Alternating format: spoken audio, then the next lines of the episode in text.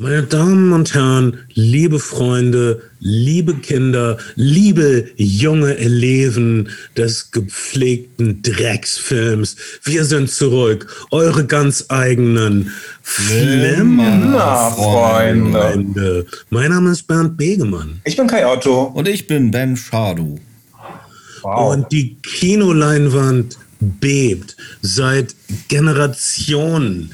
Äh, ängstliche Japaner zeigen diagonal nach oben und reißen ihre Münder auf und äh, versuchen wegzurennen, aber dann äh, stolpern sie sofort und werden zerquetscht von riesengroßen äh, Urzeitechsen, Tatzen. Das gehört in jeden Godzilla-Film, seit ich mich erinnern kann.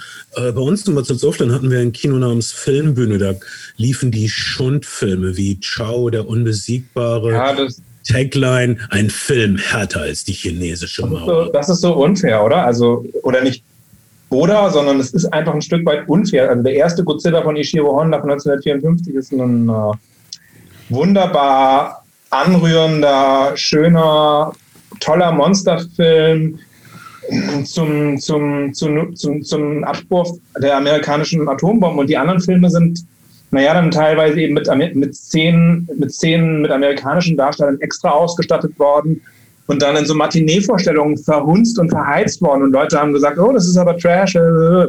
Aber es ist natürlich, sind natürlich einfach auch schöne und charmante Filme. Ich finde, man darf das, ich, äh, man darf das gar nicht so despektierlich, aber du hast es auch gar nicht despektierlich gesagt, sondern du hast es eigentlich voller Liebe gesagt, wenn man es wenn ehrlich macht.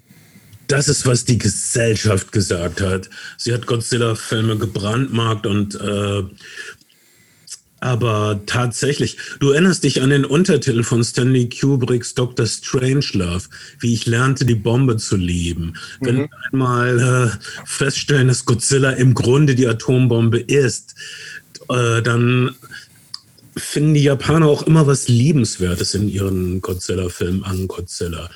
Äh, die Idee von einem Godzilla-Film ist, dass da diese schreckliche Kraft ist, die Städte vernichtet, aber die, deren Motive man auch irgendwie verstehen kann. Die, ähm, und, und die uns manchmal auch hilft gegen noch schlimmere Bedrohungen. Äh, da ist immer diese Ambivalenz, das ist wirklich, so lernen wir die Bombe zu lieben. Im Grunde ist es die, sind es äh, Filme über Japans eigene Niederlage, über Japans unbewältigte Vergangenheit. Und äh, ja, Godzilla hat diese riesigen mhm. Schäden angerichtet, aber wenn wir Godzilla umarmen, wenn wir Godzilla verstehen, wenn wir uns Godzilla vielleicht sogar nützlich machen, dann sind wir wieder vorne mit dabei. Hallo Japan im zumindest, 21. Jahrhundert. Zumindest der erste, der erste Godzilla hat sehr, sehr viel, nicht mal Subtext in, in die Richtung, sondern sondern sehr viel, sehr viel Text in die Richtung.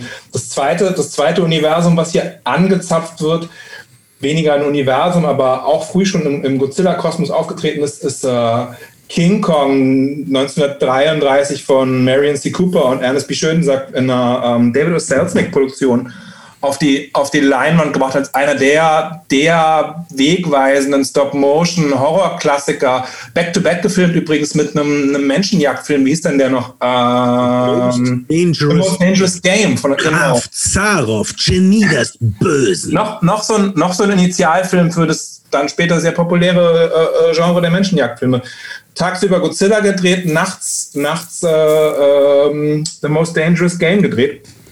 Und Menschenjagdfilme aktueller denn je in einer Zeit, wo Jeff Bezos und seine Millionärsfreunde Menschen zum Spaß jagen. Auf äh, Norderney, wie man hört. ja, irgendwo, wieso nicht? Also lädt ein dazu. Also ich hatte auch oft, mir juckt es auch oft in den Fingern, wenn ich durch die Dünen von Norderney schlendere. ja. Äh, man kann nur, man kann dann als, als Gejagte oder Gejagter kann man nur hoffen, dass man es bei Ebbe weit genug rausschafft, dass wenn die Flut dann zurückkommt, man irgendein Boot erreicht. Aber naja. Ähm, ich persönlich werde lieber erschossen, aber das, es ist auch stimmungsabhängig. Ja. Ähm, Wie kommen wir darauf? Ich weiß nicht, weil, weil, weil du, weil, weil, weil. ist immer noch eine rechtlich geschützte Figur. King Kong ist, glaube ich, inzwischen rechtefrei. Mhm. Mhm. No, es ist eine komplizierte Rechtslage, aber es ist nicht rechtefrei. Ähm, Toho hat für den ersten Godzilla vs. King Kong von 1962, 62 glaube ich, gedreht, 63 veröffentlicht. Äh, die Rechte damals, also RKO ist natürlich original gewesen. RKO ist lange pleite, aber der RKO-Katalog ist dann zu Universal gegangen. Und Universal hatte auf jeden Fall Rechte an der Figur. Das Originaldrehbuch hat ja damals Edgar Wallace geschrieben, auf, auf Geheiß von, ähm, von, von äh, David O'Selznick. Aber äh, äh, die, Rechte hat, die Rechte hat dann tatsächlich, soweit ich das, soweit ich das verstehe, ähm, sich Legendary, die das mit Universal zusammen produziert haben, gesichert. Also soweit es, soweit es Rechte zu King Kong gibt. Es gibt ja auch so ein Film, es gibt ja auch andere Filme wie Konga, so ein, so ein 70er Jahre, äh, 60er Jahre Film über einen britischen Forscher, der einen Schimpansen mit in ein Labor nach England nimmt und dann, dann gehen halt bei genetischen Element, äh, Experimenten Sachen falsch. Und dann gibt es auch so eine Art King Kong, aber der heißt dann eben nicht King Kong. Ähm, und auch ein Mini-King Kong namens Mighty Joe Young. Mighty Joe Young ist aber auch eine RKO-Produktion. Ist eine, also auch von so eine Art Low-Budget-Nachfolgefilm. Ist aber und ist, ein Gorilla, der einfach nur etwas größer war als normale Gorilla, aber der nicht so groß war wie King Kong. Der ist genau. mal remaked worden mit Charlize Theron. Ja, glaube ich, zweimal vielleicht sogar schon remaked worden in den letzten. Jetzt gibt es genau, noch ein neues Remake von einem kleinen Gorilla, der ich habe das, ich, man kann das nicht alles gucken. Man kann nicht all diese nee, aber, aber ich glaube sozusagen dem, im offiziellen Kanon gibt es eben King Kong, Son of King Kong, der im selben Jahr direkt danach gedreht ist. Dann gibt es den Dino De Laurentiis King Kong aus den 70ern, 1976, zu dem es in den 80ern auch ein ziemlich, ziemlich beschissenes Sequel gegeben hat. Ähm, zehn Jahre später, 1986. Und ähm, das sind die, das dann, dann eben den 2005 Peter Jackson King Kong, bis es dann Skull Island gegeben hat. Ja, und, und, und, na, und natürlich die beiden, beiden Zusammenführung. Also der Plan war von Anfang an, wir, ich, ich zwinge euch dazu, mit mir darüber zu reden, aber wieder ein ähm, Monsterverse zu machen. Ja, ein, ein Multiversum zu machen mit diesen und, und scheinbar klappt das jetzt mit den Monstern, weil ja? Skull Island hat Geld verdient, erst wie die Godzilla-Filme bisher haben Geld verdient. Und das ja. jetzt zusammenzuführen, äh, scheint sowas am Horizont flackern zu lassen, wie das es alle zwei Jahre ein Film mit echt großen Monstern gibt, die im weitesten Sinne, die sich im weitesten Sinne um King Kong und Godzilla drehen. Wobei man sagen muss, es ist ja auch nicht so abwegig, denn bereits ähm, ähm, die King Kong-Sets sind in den, in den Ende der 20er Jahre, 29 haben die angefangen, die Sets zu bauen für einen Film namens Creatures der nie fertig geworden ist und der, man höre und staune, den Plot hatte, dass es eine Insel gibt, auf der die Dinosaurier überlebt haben und reiche Leute auf einer Yacht stranden an dieser Insel und finden, finden ein, ein Universum, äh, ein, ein, ein, ein Kosmos voller Saurier vor. Das ist, ähm, das ist, das hat später auch nochmal jemand anders sich äh, genommen und es ist, ähm, und dann in King Kong hat er dann direkt quasi alles, was für Creatures nicht verwendet worden ist, durfte dann in King Kong vom, vom Affen quasi platt gemacht werden. So drastisch, dass ja im, im ersten King Kong übrigens sehr lange Sachen rausgeschnitten worden sind und in deutschen Kinoprojektionen Action-Szenen zwei Blenden zu dunkel äh, projiziert worden sind, damit man nicht so genau sieht, was da passiert. Damit man nicht so genau sieht, wie King Kong die Eingeborenen zerkaut.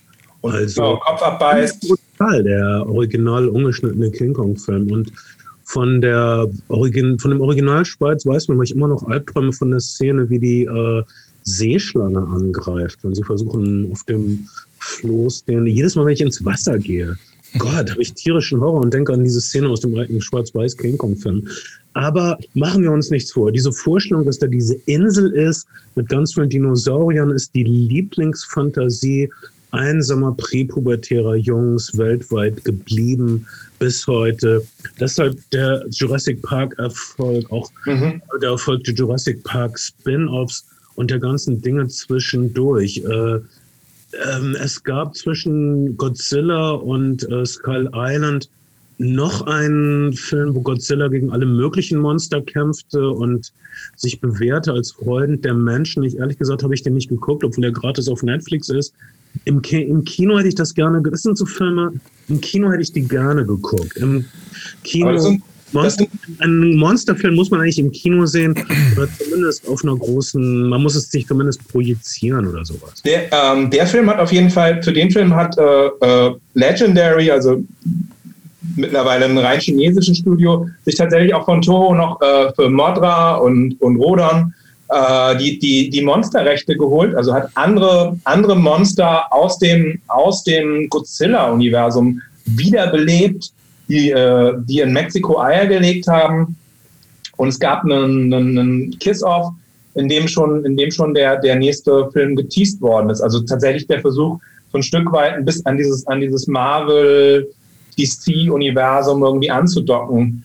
Es dockt aber auch an die WWE an, an die World Wrestling. Ja, absolut. absolut. Und es dockt auch, äh, Legendary hat auch allerdings mit Universal zusammen, da dockt es zweifelsohne auch an. Und ähm, mit dem wurde, wurde glaube ich, auch der letzte Godzilla-Film Back-to-Back gedreht ähm, in, in China, äh, an Pacific, das Pacific Rim-Universum, also diese, diese ganze Kaiju-Mythologie da, da dockt es auf jeden Fall auch an. Wahrscheinlich, vielleicht gibt es auch irgendwann dann ein, ein Pacific Rim Godzilla slash King Kong Crossover. Ja, aber Pacific Rim war, glaub, war das nicht auch bei Legendary, selbes Studio, oder ich? Ja, Legendary, aber eben mit Universal zusammen. Und den, den, den Peter Jackson Godzilla haben sie auch mit Universal zusammen gemacht.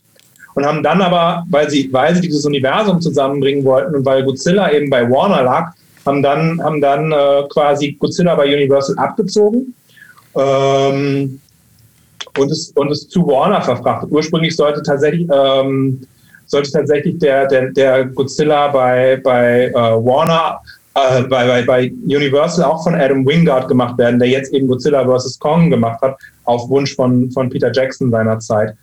Ähm, und Warner, im Nachhinein wird Legendary das bitter bereuen. Warner hat dann gesagt, hey, hey, ähm, wir bringen den Film exklusiv also Legendary hat zwei Drittel des Geldes reingesteckt. Wir bringen den Film exklusiv auf HBO Max raus, parallel zum Kino. Kino. Und dann, ähm, ohne Legendary vorher zu fragen oder zu informieren oder irgendwas mit denen abzuklären.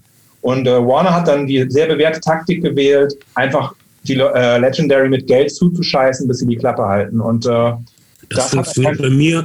Das funktioniert bei mir auch übrigens immer, falls du mehr Redezeit haben möchtest.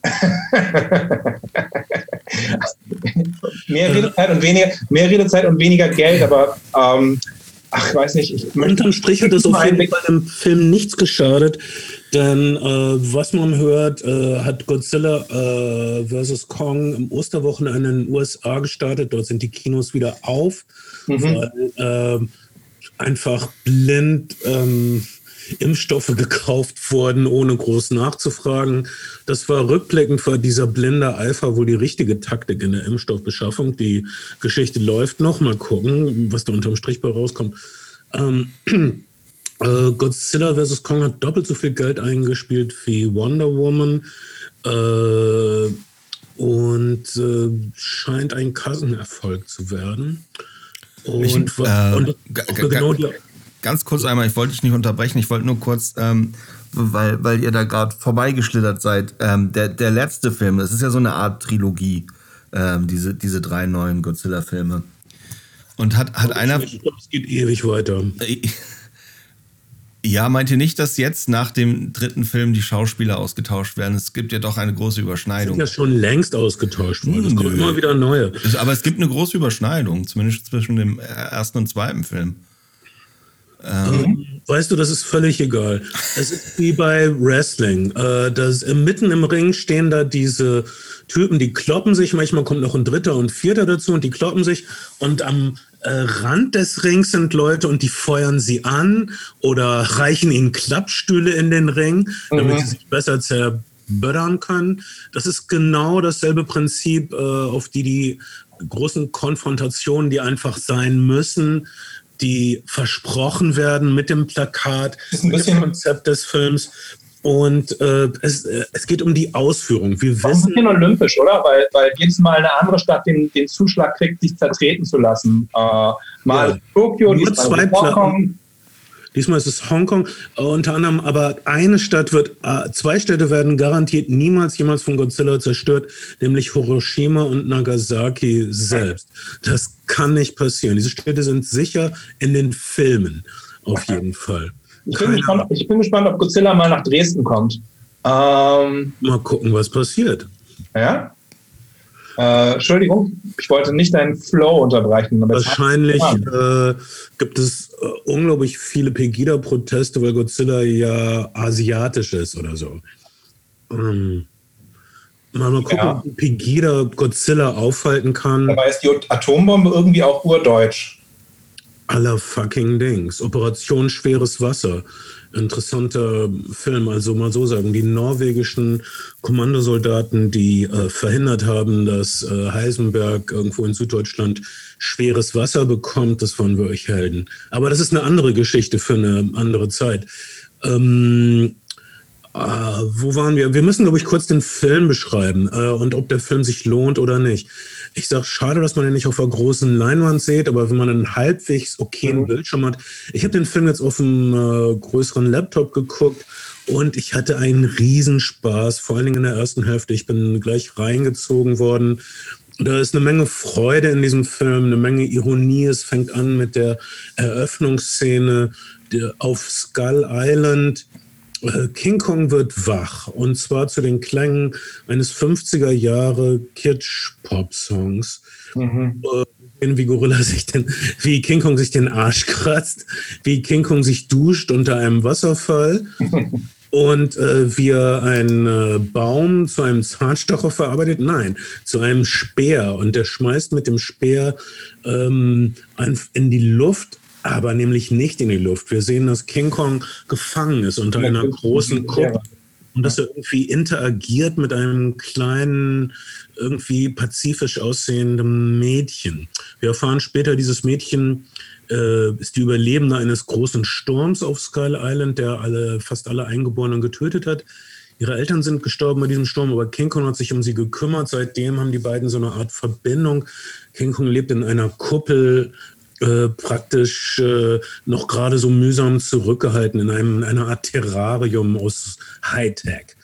Und äh, eine Protagonistin ist eine Wissenschaftlerin, gespielt von Rebecca Hall, die ich liebe seit ihrer BBC-Serie mit Benedict Cumberbatch namens End of Parade. In dieser Serie sagt Benedict Cumberbatch über sie, There's something glorious about her. Und sie ist so gut in dieser Serie, dass das einfach stimmt. Hier ist sie ein bisschen, naja, sie, als Wissenschaftlerin spielt sie ein bisschen mehr zurückgenommen. Mhm. Ein bisschen posch, aber sie hat eine glaubwürdige, herzliche Verbindung, eine innige Verbindung zu diesem kleinen taubstummen Mädchen, was wir lernen, das auch mit Kong irgendwie kommunizieren kann. Ähm, das ist die, und naja, und außerdem kommt der attraktive Stellan Skarsgård noch dazu, ein Favorit für die Ladies, dass die auch ein klein bisschen Augenfutter haben. Äh, auf der anderen Seite der Welt äh, Kyle Chandler, der immer bemühte Durchschnittsmensch, der ähm, aufrichtige, die Aufrichtigkeit selbst, der FBI-Agent, der versucht hat, Leonardo DiCaprio und Wolf of Wall Street zu überführen, der herzensgute Football-Coach aus Friday Night Lights. Seine Tochter ist Millie Bobby Brown mhm. aus Stranger Things, die ähm, ein bisschen sexualisiert dargestellt wird, mit, mit vollem Make-up, aber sie ist jetzt ein Teenager und Teenager machen das wohl, was ich gehört habe. Und sie hört so einen, sie hört so einen äh, wirklich äh, kruden Verschwörungspodcast. Das, da ist der Film so ein bisschen ambivalent in seiner Haltung, der, der weder, weder QAnon äh, äh, noch, also weder rechts außen noch, noch äh, linksfundamentalistisch ist, aber auf jeden Fall wahnsinnig krude und, und äh, vom, vom, vom Rand in den Mainstream getrieben. Und anders äh, und der Film stellt, äh, äh, stellt diesen Podcast eben nicht als als äh, als durchweg schlecht dar, sondern, sondern gibt ihm eben ein Stück weit recht. Das finde ich eine nicht ganz unproblematische Haltung, aber auf jeden ja. Fall nimmt er dieses Verschwörungstheorie-Thema auf. der ähm, Schauspieler, der diesen Podcast da spielt, ist super sympathisch, obwohl er unglaublich krudes Zeug äh, ablässt, obwohl er Leute dafür veralbert, dass sie Leitungswasser trinken, weil jeder doch weiß, dass Leitungswasser irgendein Weg ist der Regierung, um uns zu kontrollieren. Ja, ja. Also so Und das, das wird hier nicht äh, in Frage gestellt. Der Typ scheint irgendwie recht zu haben. Er hat auch recht mit seinen komischen Theorien über äh, Monster, die er Titan nennt. Er ist auch ein Mitarbeiter der Firmen, die irgendwie was, äh, die Kontakt haben mit diesen Monstern. Ja, also. Ja, Brian Thierry Henry ist das übrigens, äh, den, den man aus Atlanta kennt. Ja, ähm. also sympathische Verschwörungstheoretiker muss man erstmal schlucken. Äh, ich habe da ein großes Problem mit heutzutage mehr denn je Ugh, äh, kann, ja. kann, sich einer noch an den äh, Film mit Mel Gibson und Julia Roberts, äh, der hieß glaube ich auch Conspiracy Theory. Mhm. Wo Mel Gibson ein Verschwörungs... Das, das war, ich war ein Film aus den frühen... Deutsch hieß er, glaube ich, Fletchers Vision, wenn ich es richtig erinnere. Genau. Aber war, der kam so ungefähr zur gleichen Zeit wie äh, Enemy of the State mit Will Smith raus. So. Ich, ich glaube, er kam nach 9-11 raus. Und, äh, nee, ist 90er, glaube ich. Aber schlag mich, vielleicht liege ich auch total falsch. Wir kommen beide falsch liegen, das ist nicht der Punkt. Auf jeden Fall, der, der Witz von äh, Fletchers Vision mit Mel Gibson war, äh, dieser Typ glaubt an die krudesten Verschwörungstheorien und der Film. 95. Ja, okay. Ja. Du hast recht, ich hatte Unrecht. Aber hey, ja, das ist das Leben, wie ich es kenne. Nee, aber erzähl ähm, weiter, Entschuldigung. Mel Gibson lässt die krudesten Verschwörungstheorien an und der Film amüsiert sich damit, uns zu zeigen, dass er die ganze Zeit recht hatte. Mhm. Und ja, Aluhüte wirken tatsächlich.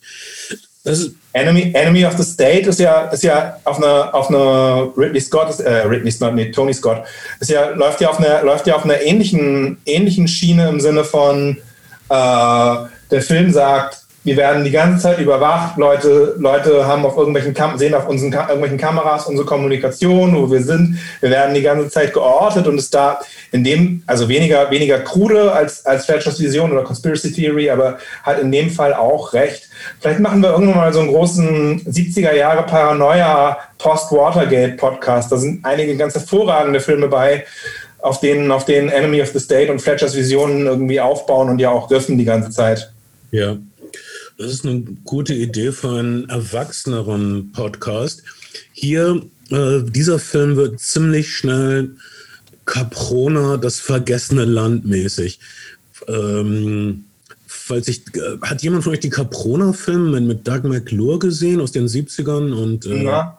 Nein, aber. aber äh in, äh, okay, hat jemand den zweiten Teil von den, dieser, diesem Mond-Nazi-Film gesehen. All diese Filme spielten in der Hohlerde.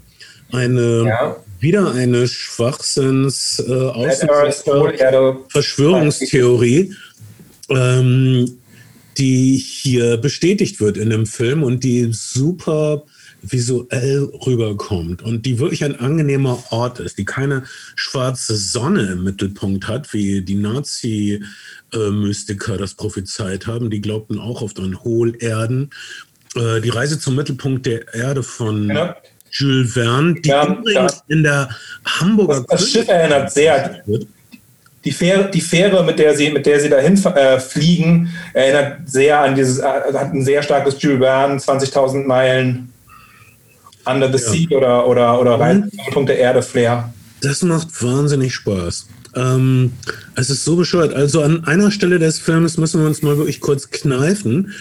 Wir äh, schauen also einem Riesengorilla zu, wir innerhalb von einer Minute sich äh, an den Wänden ins Erdinnere Richtung Hohlerde hangelt, während ihm ein äh, schwerkraftsverneinendes Gleitschiff mit äh, Models hinterher fliegt. Da müssen wir uns einfach mal kneifen und es einfach genießen. Und das ist der Punkt, wo dann ist man entweder draußen und sagt, nein, aber was ist mit dem Arbeitslosenproblem? Oder man sagt, Hohlerde, ja.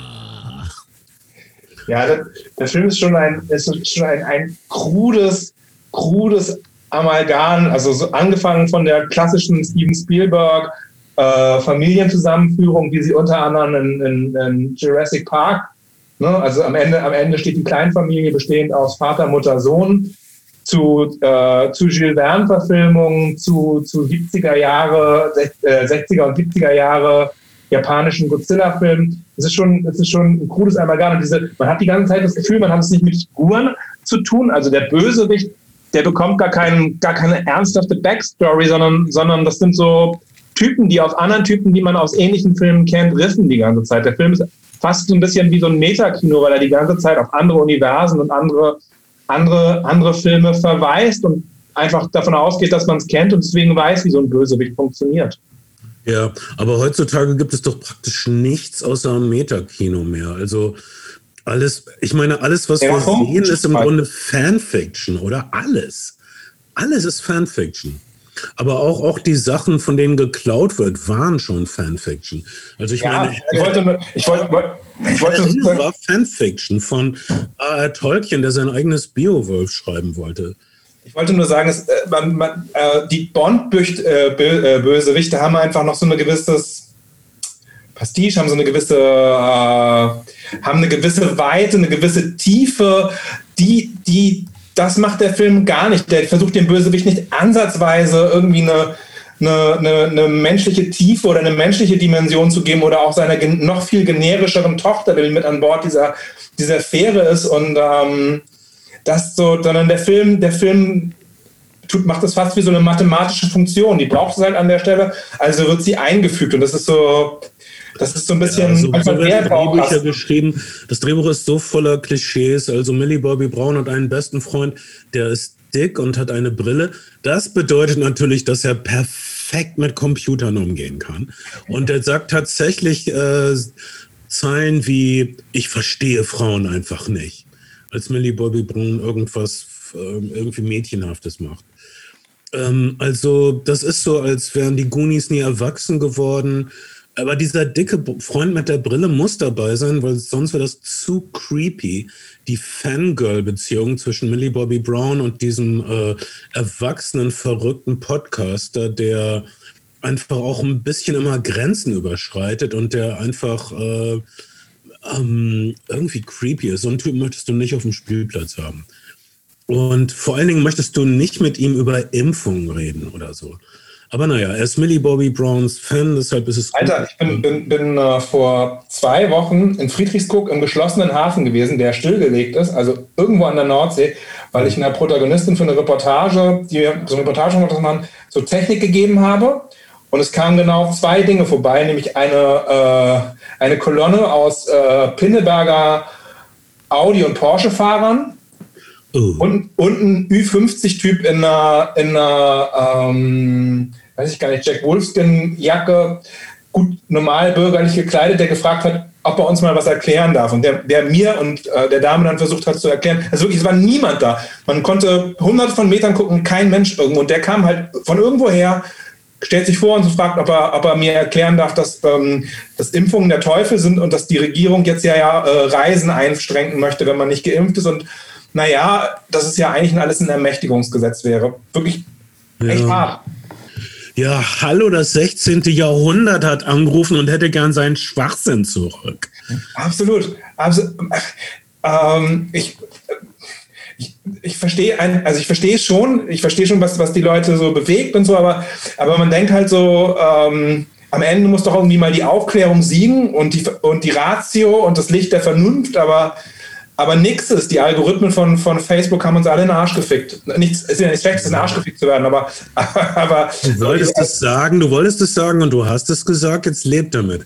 Also, ähm, äh, Heinrich Heine hat ja Paris bereist im 19. Jahrhundert während dort eine, was weiß ich, Cholera, Tuberkulose, Pest, mhm. irgendwas, irgendeine Epidemie war da. Und er hat es genau beobachtet und beschrieben und zwar lief das so ab, also als die ersten Fälle auftauchten, meinten alle, ja, wir müssen uns jetzt ein bisschen äh, äh, dementsprechend verhalten und das wird schon alles okay. Als es dann nach ein, zwei Wochen noch nicht vorbei war, wurden die ersten jüdischen Geschäfte in Brand gestellt. Mhm.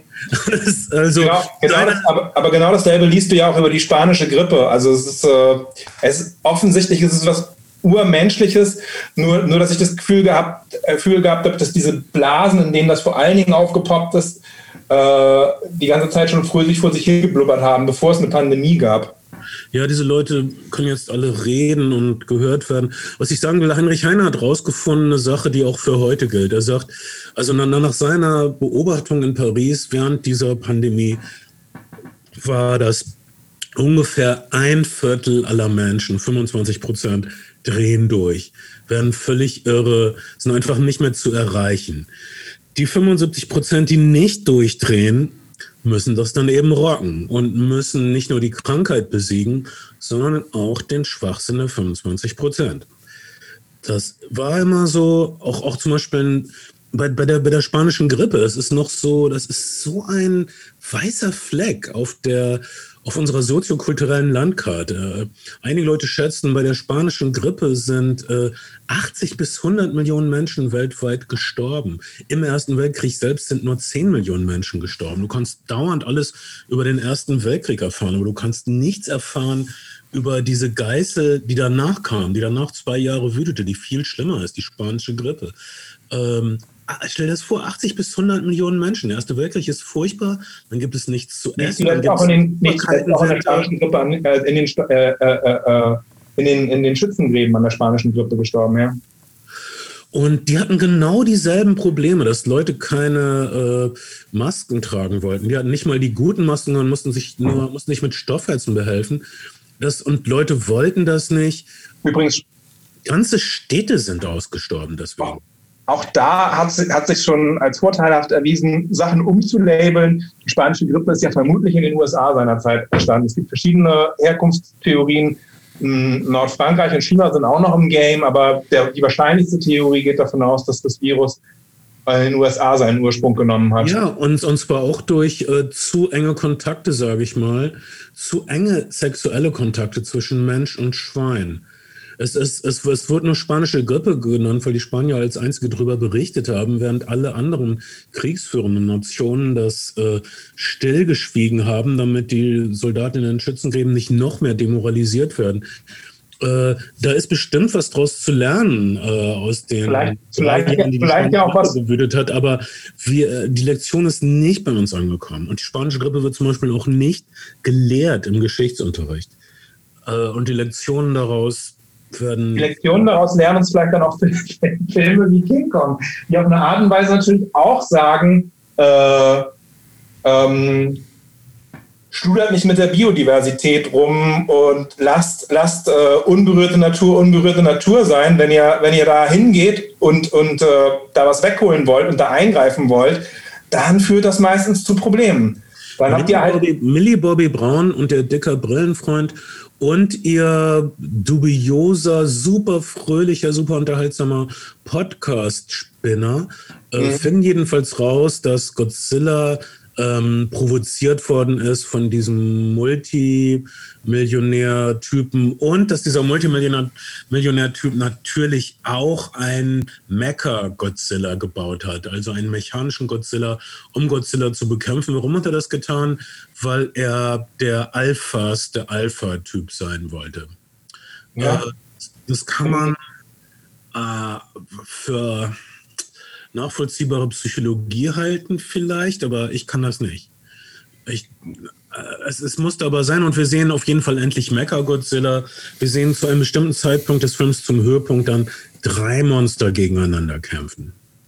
Und zwei, zwei gegen einen. Wie so ein, wie so ein Wrestling-Tag-Team. Absolut wieder, dann sind wir wieder in der WWE, äh, der Wrestling-Liga und es ist dann ein gesunder Spaß. Ich dachte nur, es gehen so viele Sachen kaputt. Ich dachte echt immer, die schönen Hochhäuser, das hat doch so lange gedauert. Die ähm, früher ein bisschen im Film geht ein Flugzeugträger kaputt und ja, da, da Schiffe, das ist doch traurig. Und ähm, da, da macht der Film wirklich, also ähm, der Film ist natürlich völlig unblutig, aber äh, in, in, seiner Zerstörungswut, wie viele Häuser und Boote zerlegt waren und wie viele, wie viele Menschen dabei umkommen müssten, das, ähm, das, äh, diese, diese Tragödie äh, äh, findet eigentlich nicht so richtig statt oder wird nur sehr bedingt thematisiert, sondern ähm, Ja, das, ist, das sind halt eher so Accessoires, die weggeballert werden. Also, wenn du eine Stadt, wenn du diese Stadt Hongkong bewohnt hättest zu dem Zeitpunkt, wo der Mecha Godzilla gegen Kong gegen mhm. Godzilla stattgefunden hätte, du wärst für immer absolut super traumatisiert gewesen. Du würdest einfach gar nicht mehr, du wärst gar nicht mehr arbeitsfähig. Also dort passieren Sachen, die sind so schlimm. Dagegen war 9-11 ein Silvesterscherz. Wirklich. Die Zerstörung in diesem Film ist so umfassend, so gnadenlos.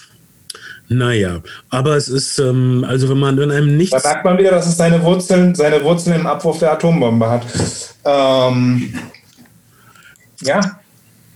Also, wenn einem das nichts ausmacht, dass all diese schönen Häuser kaputt gehen. Also, das, das wäre doch eine, Tagline für Godzilla.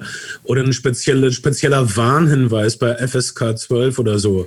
Nichts für Architekturliebhaber. Oder die Immobilienblase ist geplatzt. Bestimmt ähm, gibt es irgendwelche klügeren Menschen als uns, die äh, äh, uns die ganz glasklar zusammen analysieren können, warum Godzilla vs. Kong der eigentliche Kommentar zum, äh, zur Immobilienkrise 2008 war das, glaube ich, ist, ähm, ich kann das persönlich jetzt nicht zusammenlügen, aber bestimmt gibt es Leute, die ähm, länger Kunstgeschichte studiert haben als ich. Ich habe zum Beispiel gar nicht Kunstgeschichte studiert. Und die deswegen, die das irgendwie können. Also ich, ich wünsche ihnen viel Glück. Es liegt irgendwie nah. Absolut, absolut, absolut. Es gibt übrigens auch einen Mecha, einen Mecha Kong in dem zweiten Kong-Auftritt in einem Toho-Film, also dem japanischen Studio, das jahrelang Godzilla-Filme produziert hat. Ähm, die Figur wird uns dann vielleicht auch noch später erwarten. Jetzt dieser gesamte äh, Toho-Figuren-Backkatalog wird ja jetzt absehbar, absehbar alle zwei Jahre in einem neuen Film recycelt werden. Und wenn das richtig gut läuft und HBO Max auch richtig gut läuft, gibt es bestimmt auch irgendwann Serien zum Thema. Ja, also mm, wir, wir haben also diesen Film, der praktisch zwei Dreiergruppen verfolgt. Die eine Dreiergruppe ist Stellan Skarsgård, Rebecca Hall und das taubstumme Inselmädchen.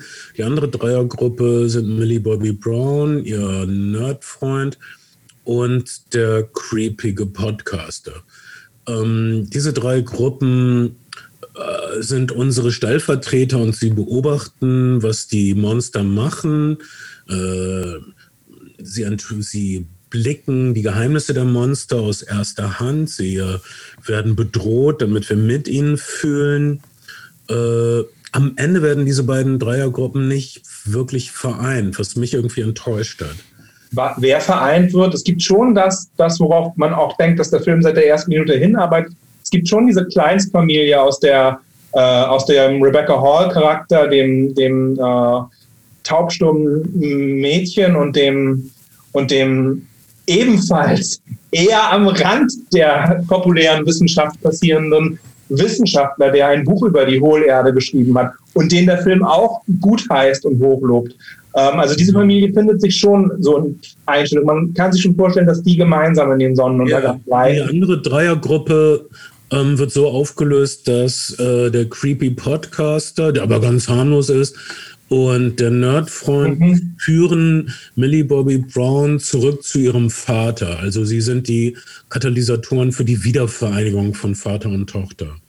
Und vorher, vorher über, überwindet er noch das Trauma durch, durch, den Verlust seiner Frau, indem der Nerd seine Whiskyflasche ausgießt endlich und er loslassen kann. Ja. Ähm, übrigens, Kay, äh, Kaylee Hottle, die, das kleine Mädchen spielt, ist wirklich taubstumm. Ja. Und ja, und ich äh, aus einer, und ich, das habe ich gelernt ähm, bei The Sound of Metal. Ich habe so äh, Interviews mit äh, dem, äh, dem, dem Protagonisten von The Sound of Metal, äh, äh, Riz Ahmed, gesehen, der ja dort auch einen taubstumm werdenden Schlagzeuger spielt. Taubstumme sind eine, eine veritable und legitime Subkultur und es wird vererbt. Und man kann mittlerweile operativ was dagegen machen, aber viele taubstummen Familien äh, entscheiden sich aktiv dagegen, ihre Kinder behandeln zu lassen, weil sie glauben, dass es eine gemeinschaftlichere, bessere Erfahrung ist, dass es einfach eine andere Art von Existenz ist, dass Taubstummen, Taubstummen gleichberechtigt, wenn nicht besser ist, mit sprechenden und hörenden Menschen. Und ähm, es ist eine wahnsinnig interessante und, und wie sagt man, ähm, selbstempowernde empowernde Subkultur. Ich weiß nicht, was das, was das, was das selbstermächtigende, selbstermächtigende. Aber das, das, das klingt schon so nach Hitler, Ermächtigungsgesetz und so. Das kannst, kannst du nicht Selbst, Selbstermächtigung klingt nicht nach Hitler. So. Doch. Ähm, weder Selbstermächtigung noch Selbstbefriedigung. Er hatte ja nur ein Ei, wie man weiß. Stalin auch. Wir waren nicht dabei, dank Gott. Ähm, Stalin hatte auch nur ein Ei? So habe so hab ich es gelesen.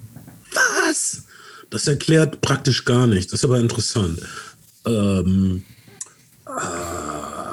okay, also das war, das ist interessant auch, dass, dass, äh, dass sie also mit einem, einem echten taubstummen Mädchen besetzt wird. Die ist ganz reizend. Sie, sie gibt dem Film wirklich ein bisschen ein emotionales Zentrum. Also alles ist so vorhersagbar. Also King Kong macht praktisch die, die ET-Nummer. Er lernt also das Wort Home. Er sagt das Wort mhm. Home immer wieder. Und den Daumen macht er auch. Inklusive den Daumen. Oh Gott, wie viele Filme werden gechannelt in King Kong vs. Godzilla. Also wir kommen bei unserer Erzählung auf 17 Filme, die direkt gechannelt und kopiert werden. Der gesamte, der gesamte vielleicht sind da noch mehr Backkatalog, oder? Jaws, äh, äh, äh, auf der dritten, wie heißt der? Arrival of a, äh, äh, der, äh, na, Alien-Landungsfilm, egal. Ja, ähm, ja stimmt. Ach, äh, ähm, und dann, dann, dann natürlich, dann natürlich äh, seine, seine gesamten Jurassic Park-Filme, äh, Goonie-Filme hat er nur produziert, aber, aber genau, also es wird, es wird auf jeden Fall Amblin und Spielberg äh, auf je, massiv recycelt. Ähm, und ich hatte da kein Problem mit. Und ich hätte es gerne auf einer großen Leinwand gesehen. Und ähm, falls irgendjemand ähm, äh, einen Film sehen möchte, wo auch mal ein Adorno-Zitat angebracht wird, schaut euch nicht King Kong gegen Godzilla an. Ähm, falls ihr noch nie in eurem Leben einen Caprona oder einen Jules Verne-Film gesehen habt, äh, hier ist vielleicht ähm, der Zeitpunkt, um einzusteigen.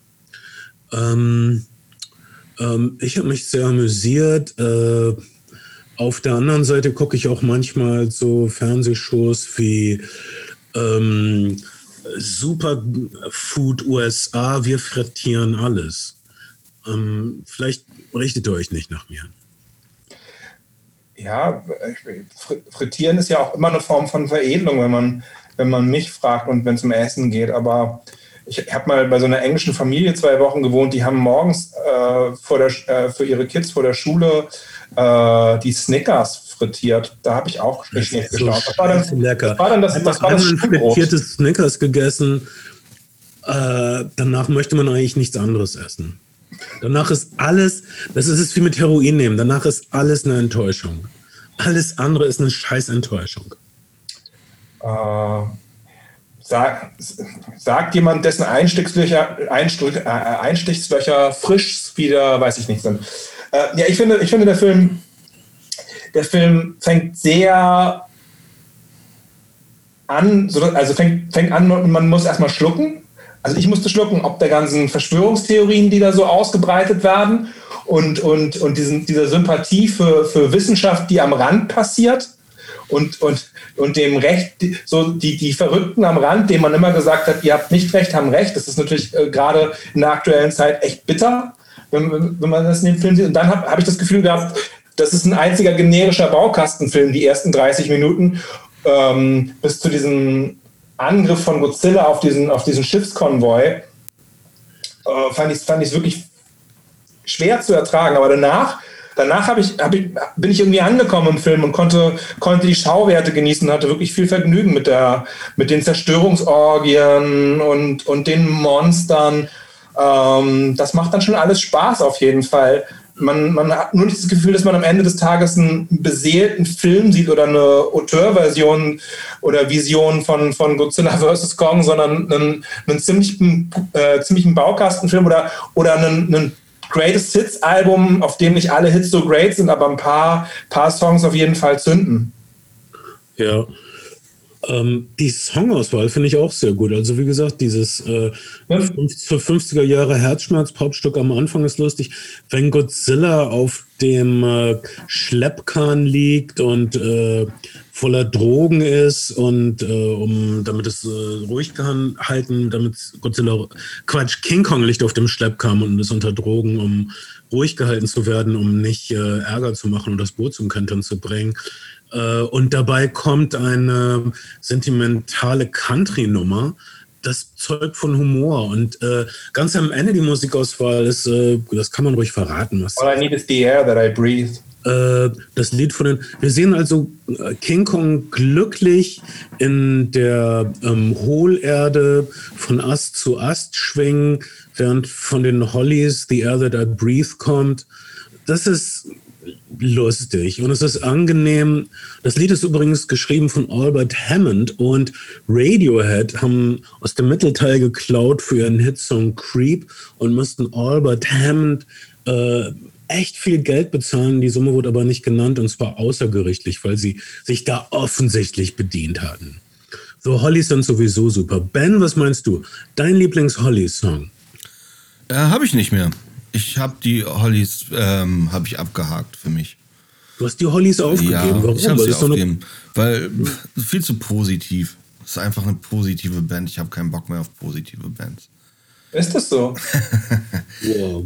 ähm, ich ich finde es super interessant. Ich komme da nicht drüber weg, dass ihr kein, äh, dass ihr keine Linie schlagen wollt zwischen den letzten drei Godzilla-Filmen. Also ich habe den, den, den Film davor, wo Godzilla gegen die anderen Monster gekämpft hat, nicht gesehen. Genau, der ist auch scheiße, aber der äh, bildet genau die Brücke zwischen, äh, zwischen dem ersten neuen Godzilla-Film und dem letzten. Ähm, und ich das hab, kann ich, ja sein, aber mir ist das echt egal. Ich brauche gar keine Brücke. Ich möchte irgendwo hin und dann soll es scheppern. Na gut. Jedenfalls, ich, ich bin ein bisschen traurig, weil ich mochte den ersten neuen Godzilla-Film total gerne, weil der sich so viel Zeit genommen hat. Und weil du, meinst, du meinst Skull Island oder den, den Peter Jackson, Skull Island? Den 2014er. Nein. Ja, ich war gerne. Godzilla-Film, wo der, der ein bisschen dunkel war. genau, der, der war düster und hatte die ganze Zeit so eine ja. äh, super traurige Stimmung und hat sich super viel Zeit gelassen. Ich mochte den auch ganz gerne. ich habe den in 3D im Kino gesehen und habe ihn echt genossen. Und, ähm, und ich hätte es so gut gefunden, wenn man, wenn, wenn man ein bisschen mehr äh, auf der Schiene weiterfährt. Und jetzt der, der, der, der zweite Film, dann der äh, Godzilla ähm, King of Monsters, ist halt mhm. einfach wie so eine schlechte Actionfilm, wie so ein schlechter Actionfilm-Sequel. Er hat wirklich überhaupt nichts Gutes. Die, die Action-Szenen sind nicht besonders toll, die Monster sehen nicht besonders toll aus und ähm, es gibt überhaupt gar keinen Charakter, mit dem man sympathisieren kann. Das, das ist ja jetzt dann bei, bei dem letzten Film auch wieder ein bisschen so, den ich wiederum ja. leider nicht gesehen habe. Der, der, Look ist aber besser. Also der Look ist schon ziemlich gut. Ähm, das ist alles schon, das geht alles ziemlich überzeugend kaputt. Man sieht, man sieht die, die 165 Millionen Dollar Budget oder. oder 165 Dollar? Echt? 165 Millionen, aber ich glaube, das ist ein, ist ein nicht ungewöhnliches Budget für, für aktuelle Blockbuster-Filme plus dann nochmal die Marketingkosten, die so dazukommen. Was mir noch aufgefallen ist, weil du, weil du, weil du dich äh, überrascht gezeigt hast, dass Kaylee Hotwell tatsächlich taubstumm ist. Ähm, äh, ein, ein Trend der Zeit ist ja nicht mehr, nicht mehr Dustin Hoffman Autisten spielen zu lassen, sondern in der besten aller möglichen Welten Autisten Autisten spielen zu lassen, weil. Das kannst du gar viele, nicht mehr anders machen. Du, weil, weil viele, viele, ja. Du, du, du, du kannst auch einen Sehenden bald keinen Blinden mehr spielen lassen. Leute werden sagen, wieso habt ihr keinen blinden Schauspieler genommen? Genau. Also, ähm, Gott, so viele Filme sind im Nachhinein einfach unmöglich. Ich meine, einer der allerbeliebtesten Komödienfilme aller Zeiten ist ja der Partyschreck mit Peter Sellers. Den man ja. jetzt verbieten müsste, weil Peter Sellers sich braune Farbe ins Gesicht mir hat, um einen Inder zu spielen. Ich meine, Bastian Pastewkas beliebte Figur, der Roseninder.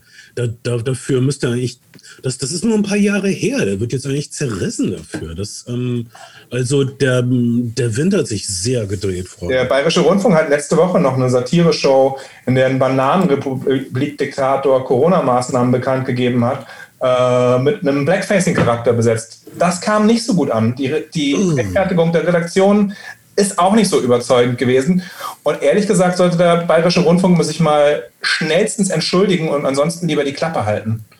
Ähm, oder, oder weiß ich auch nicht. Thomas Gottschalk. Ja, aber wenn sie die, den ganzen Sketch irgendwie nicht den, den kann sie nicht bringen. Sie können zum Beispiel auch keinen schwarzen Schauspieler nehmen, der einen lächerlichen schwarzen Charakter spielt. Das kann halt einfach einen weißen Bananenrepublik-Diktator nehmen. Es gibt genügend weiße, weiße Bananenrepublik-Diktatoren. Das ist kein, kein, kein Hautfarbending. Ja, aber ein weißer Bananenblick-Diktator würde nicht so viele unbewusste Instinkte wachrufen und wird wahrscheinlich deshalb nicht so was, leicht. Was du meinst mit unbewussten Instinkten ist, würde nicht so viele rassistische Ressentiments sofort aufrufen. Die Stimme Unbewusste Instinkte. Ja, Ziemlicher Euphemismus für Rassismus, oder? Rassistischere, geradlinigere Zeit. Was soll ich sagen? Ich versuche mich zu navigieren in diesen neuen Realitäten. Nein, ja. Spaß beiseite. Ähm, eigentlich ist das gut, aber auf der anderen Seite es ist ja die Aufgabe von Schauspielern, was zu machen, was sie nicht sind. Ist die Aufgabe von Schauspielern, sowas zu tun, als ob. Also, wenn du einen naturalistischen Film drehst, solltest du dann tatsächlich jemanden wählen als Darsteller, der, der, diese Behinderung hat oder der diese Hautfarbe hat, was weiß ich. Äh, wenn du aber einen abstrakten künstlerischen Film drehst, ähm, dann äh, muss es möglich sein, dass jemand so tut, nur als ob er blind wird. Audrey Hepburn in Warte, bis es dunkel wird, spielt eine Blinde. Wird heute auch überhaupt nicht mehr gehen. Ja, aber also ich glaube, die, die äh, völlig, völlig legitimer, legitimer Einwand, dass, dass, Schauspieler, dass, dass Schauspieler natürlich etwas, etwas oder jemanden spielen sollen, der sie nicht sind äh, Andy Serkis, der den King Kong 2005 gespielt hat, ist ein gutes Beispiel, der auch Gollum spielt, der eine Menge Monster spielen kann. Und, ähm, und es gibt immer Beispiele, wo auch Martial Arts Actionhelden Martial Arts Actionhelden spielen. Ähm, der Punkt ist, ist eher, dass grundsätzlich einfach Hollywood zum Beispiel keine Menschen mit Behinderung gecastet hat, aber durchaus viele Menschen mit Behinderung in Filmen vorgekommen sind, die aber immer von so. Das heißt, es gibt Schauspieler, die denen tatsächlich Gliedmaßen fehlen, aber Hollywood hat es dann lieber vom, vom, äh, vom Maskenbild so herrichten lassen. Als, also das zwei, Geg zwei Gegenbeispiele. Ähm, eins ist sehr gut angekommen, eins ist sehr schlecht angekommen. Mhm. Oft, wenn echte behindert waren, fanden das Publikum das furchtbar. Freaks von Todd Browning. Äh, aber, aber Freaks von Todd Browning ist echte, echte Behinderte, echte Verkrüppelte. Äh, Leute fanden es unzumutbar, der Film war kein Erfolg wurde gehasst. Leute, Leute, aber, aber du redest von, du, du redest von einer, also mittlerweile ist Freaks ja ein veritabler Klassiker und ein gefeierter Klassiker von Todd Browning, der dem, dem, dem Universal Dracula-Regisseur und Horror-Regisseur. Ähm, er ist in den 30er Jahren nicht, hat er nicht funktioniert, aus ganz vielen, aus ganz vielen Gründen, wie viele andere Filme auch nicht. Aber Todd Brownings Freaks ist doch wirklich ein, ein, ein, ein Horror- oder ein, ein, ein, kein Horror, sondern aber auf jeden Fall ein, ein Filmklassiker. Zu der Zeit wurde er jedenfalls verabscheut von den wenigen Leuten, die ihn sahen. Aber dann, äh, nächstes Beispiel, Best Years of Our Lives, ein Oscar-Film ähm, aus der Nachkriegszeit, handelt von Welt, amerikanischen Weltkrieg zwei Soldaten, mhm. die zurück nach Hause kommen und äh, es schwer finden, sich im Zivilleben einzufinden. Äh, ein Schauspieler hat den Oscar dafür bekommen. Das war jemand, dem beide Hände amputiert waren. Es hm. geht. Ähm das war die einzig richtige Rolle, die er bekommen hat. Und er musste dann seinen Oscar irgendwann äh, beim Pfandleier lassen. Es geht ja auch nicht darum, alle, alle Rollen von äh, für vermeintlich behinderte Charaktere mit Behinderten zu besetzen, sondern es geht, geht darum, dass, dass dass Bevölkerungsgruppen sind, die einen nicht geringen Anteil, Anteil ähm, von, von Bevölkerung darstellen. Ich weiß nicht genau, wie die Prozentzahlen von behinderten Menschen in Deutschland sind, aber es ist ähm, eben kein geringer Anteil und die aber überhaupt nicht stattfinden und keinerlei Repräsentanz in Film und Fernsehen bekommen und wenn eben durch, durch nicht behinderte Darsteller. Und das, das ist ein Punkt. Punkt ich, ich, ich bin dafür, die Ratio war ja genau. bisher, dass, dass man lieber schöne, gesunde Menschen sehen will. Ähm, so hat das Publikum entschieden. Äh, ich, ja. finde, ich, ich finde auch, alle Menschen, alle Charaktere sollten repräsentiert werden. Aber ich muss auch nicht mein Geld mit einer Filmproduktion, die ihr Geld wieder einspielen soll, verdienen. Äh, aber Leute fordern das. Ich weiß auch, dass wir mal für einen, für einen Softdrink angefragt gewesen sind als Podcast oder andersrum, jemand für uns einen Softdrink angefragt hat als Sponsor für den Podcast. Und dass wir auch nicht den Alter, Alters- und Schönheitsnormen dieses Softdrink-Herstellers entsprochen haben und dass der, der Produktmanager dieses Softdrinks relativ unverhohlen gesagt hat, ja, die passen leider nicht zu unserer Zielgruppe, äußerlich. Ja, warum bist du keine sexy Blondine, du Arsch? Ja, oder Extremsport. Guck dich doch an! Oder, oder, oder. Ähm, Vor drei Jahren warst du noch knackig. Aber jetzt, ein paar Wochen Corona, du bist nur noch ein Schatten deiner selbst, Kai. Pfui, ich spucke aus vor dir. Entschuldigung.